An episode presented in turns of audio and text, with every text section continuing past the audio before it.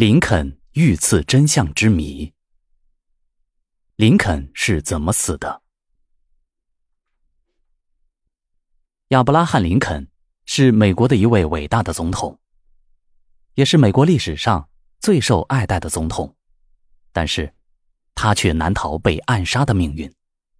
在一次观看戏剧的过程中，他被一名刺客一枪毙命，成为正义事业的伟大殉道者。一百多年以来，关于林肯被暗杀的真相扑朔迷离，一直是世人关注的焦点。一八六五年四月，整整持续了四年的美国内战结束。这场以南方奴隶制度废存为起因，以维护联邦统一为目标的南北大战，以总统林肯领导的北方联邦政府取得胜利。南方盟军失败而告终。一八六五年四月十四日，这一天是耶稣殉难日。这天早晨，林肯总统和平常一样，早早的来到办公室。早餐后，他接见了众议员、参议员以及一些政府官员。在他们讨论如何对待战后南方人民的问题时，林肯表态说。血已经流得够多了，谁也别指望他参与对南方的报复行动，即使是对南方分裂分子中的最坏的家伙。午后，林肯照例接见客人和签署文件，好不容易处理完各里杂事，已是下午四点。谈完正事后，林肯要求陆军作战部部长史丹顿派一名军官陪同他和夫人去看戏。史丹顿从安全着想，极力劝他不要去。后来见总统执意要去，便派雷斯波恩少校陪他一起同去。当总统一行人走进包厢时，演出暂时停了下来，场内充满欢呼声和观众及演员们的热烈掌声。乐队奏起向领袖欢呼的乐曲。舞台上正在上演滑稽闹剧。我们的美国表哥。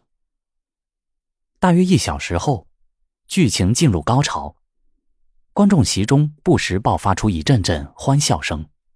然而，就在此时，一个人影突然闪身进入包厢，来到总统身后，从衣袋里掏出一支口径四十四毫米的短筒手枪，对准林肯的头部。只听“砰”的一声。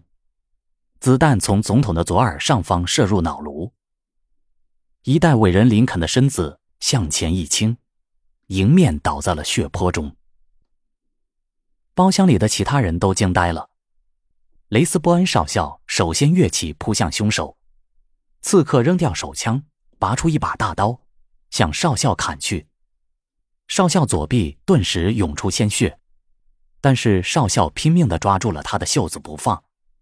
刺客失去平衡，从高高的包厢上摔到了地面的舞台上。他顾不得骨折的疼痛，从地上跳起，摆出盖世英雄的姿态，大嚷一句：“这就是暴君的下场。”之后，仓皇的逃出了剧院，消失在茫茫的夜色之中。黎明的时候，天空乌云低沉，细雨飘零。得知噩耗的美国民众在街头守望，他们是多么希望总统能活下来。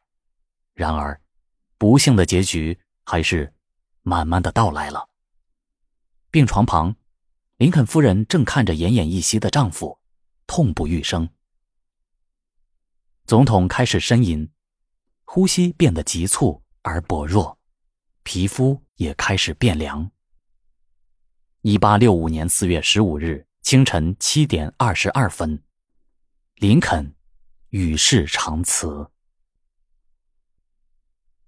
亚伯拉罕·林肯出生在美国肯塔基州的一个贫苦家庭。由于家境贫寒，他只受过不足两年的教育，却凭着顽强的毅力和勤奋好学的精神，成了家中第一位有文化的人。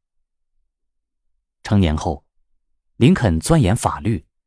后来成为了一名律师，此后开始跻身政界。一八三四年，林肯担任了美国伊利诺伊州议员。这一时期，美国正处于激烈的变革之中，北方的资本主义工商业和南方的奴隶制产生了不可调和的矛盾，并日益扩展。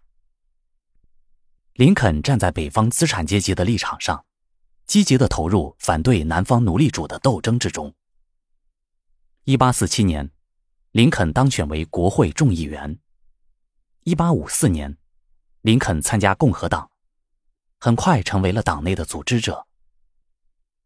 一八五六年，共和党提名林肯为副总统候选人。他坚决反对奴隶制的态度，给人们留下了深刻的印象。一八六一年十一月六日，林肯以其崇高的声望和高尚的品质一举获胜，成为了美国历史上第十六任总统，也是共和党历史上第一位总统。林肯上任后，实施了一系列的革命措施，给农民分配了土地，宣布了著名的解放黑人奴隶宣言，废除叛乱各州的奴隶制。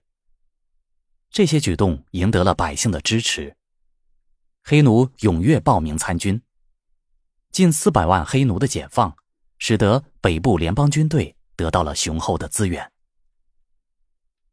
解放宣言自一八六三年一月一日开始生效。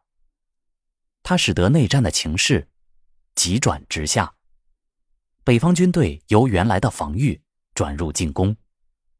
七月一日取得格底斯堡大捷，成为了内战的转折点。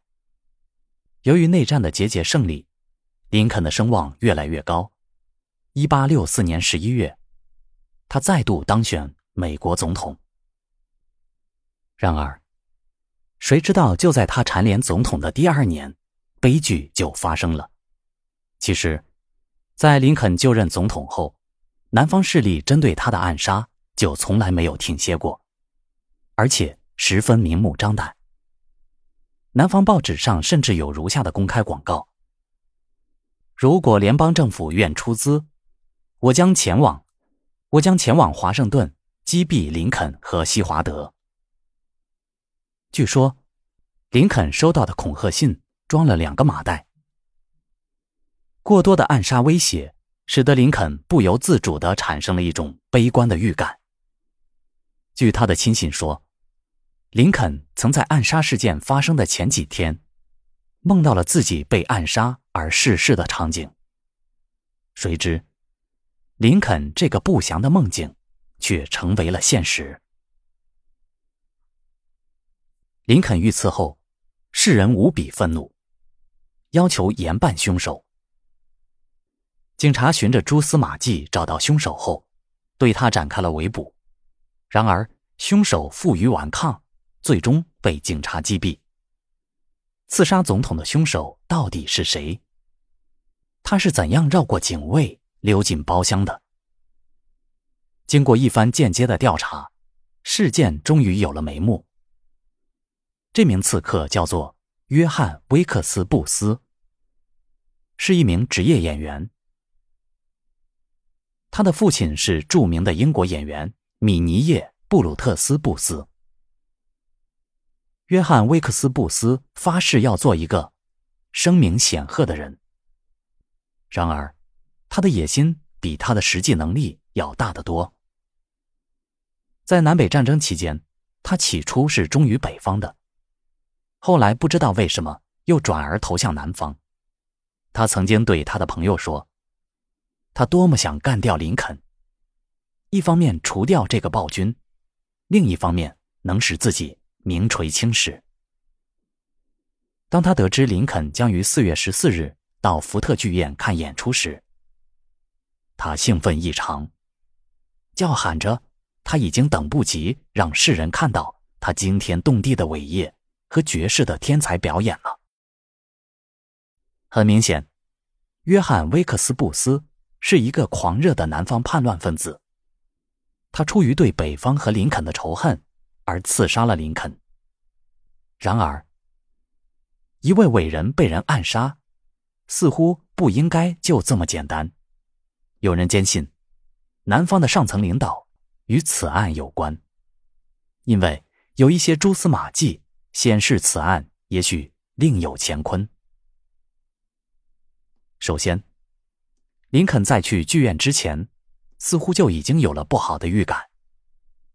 他曾经向作战部长亲自点名，要埃克特陆军上校担任自己的警卫。当时被推说埃克特上校已经有其他任务在身，可是据调查，当晚埃克特并没有执行其他的任务，而是整晚都待在了家中。那么，作战部长为什么要说谎呢？其次，当晚代替埃克特执行警卫任务的雷斯波恩，是一个行为不轨、口碑非常不好的人。可是据说他是由林肯夫人亲自指定的，这其中有什么玄机吗？再次，在事后对刺客约翰·威克斯布斯的追捕中，由于事关总统被刺，姿势体大，很有可能涉及政治阴谋，因此。美国当局不止一次强调要捉拿活口，然而最终的结果是约翰·威克斯布斯被当场击毙。究竟是谁违背命令开枪射杀了他？更为奇怪的是，在后来的凶手缉拿过程中，约翰·威克斯布斯变成了畏罪自杀。前后如此不一致，这其中有什么阴谋吗？